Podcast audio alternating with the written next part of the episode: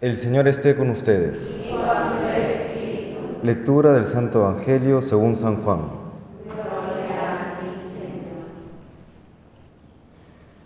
En aquel tiempo dijo la gente a Jesús, ¿qué signo vemos que haces tú para que creamos en ti? ¿Cuál es tu obra? Nuestros padres comieron el maná en el desierto, como está escrito. Les dio a comer pan del cielo. Jesús les replicó, os aseguro que no fue Moisés quien os dio pan del cielo, sino que es mi Padre el que os da el verdadero pan del cielo. Porque el pan de Dios es el que baja del cielo y da vida al mundo. Entonces le dijeron, Señor, danos siempre de este pan. Jesús les contestó, yo soy el pan de la vida, el que viene a mí no pasará hambre y el que cree en mí nunca pasará sed. Palabra del Señor.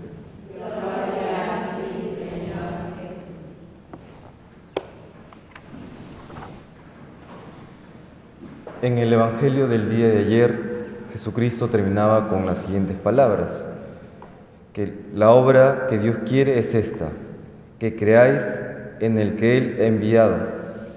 Y el Evangelio del día de hoy comienza justamente con esa continuación inmediata, ¿no? Le pregunta al pueblo, bueno, ¿cuáles son estos signos que tú realizas para que creamos en ti?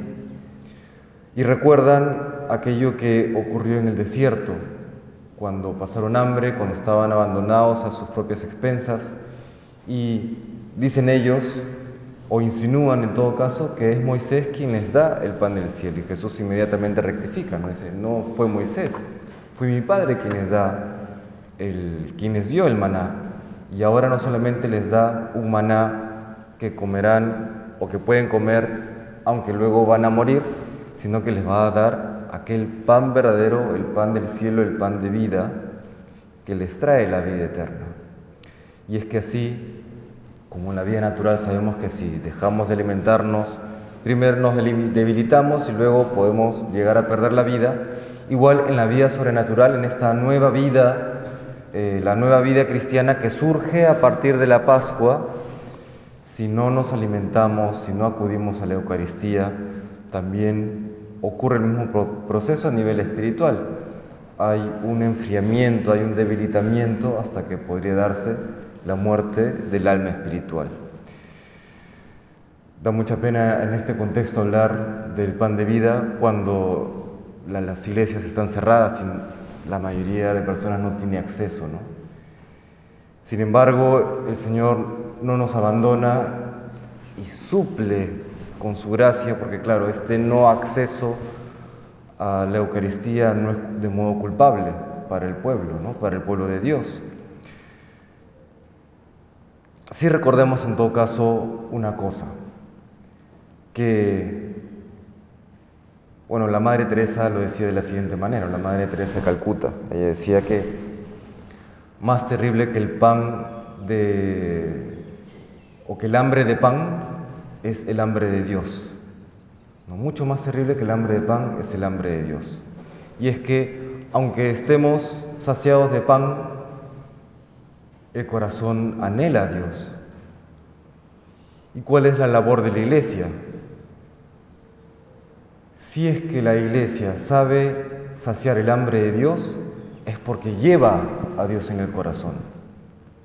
Y si lleva a Dios en el corazón, sabrá saciar el hambre de Dios y también el hambre de pan por caridad, porque no podrá quedarse indiferente, no podrá quedarse indiferente. Saciando el hambre de Dios sabrá saciar el hambre de pan.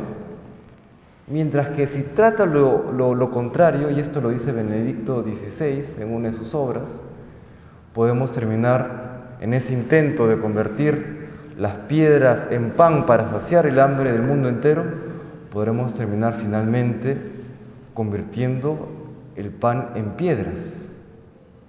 Por tratar de saciar el hambre convirtiendo las piedras en pan, terminaremos saciando el pan en piedras. Y eso lamentablemente se ha visto ya con terribles ejemplos históricos, ¿no? cuando se ha hecho énfasis solamente en lo material. Le pedimos hoy pues al Señor que nos ayude a mantener nuestra vida divina, que nos ayude siempre con su gracia, con su alimento espiritual, y que teniendo a Dios en el corazón y en la mente, sepamos también llevarlo a los más necesitados, al mundo entero, aquellos que tienen hambre de Dios y hambre de pan. Que el Señor nos bendiga.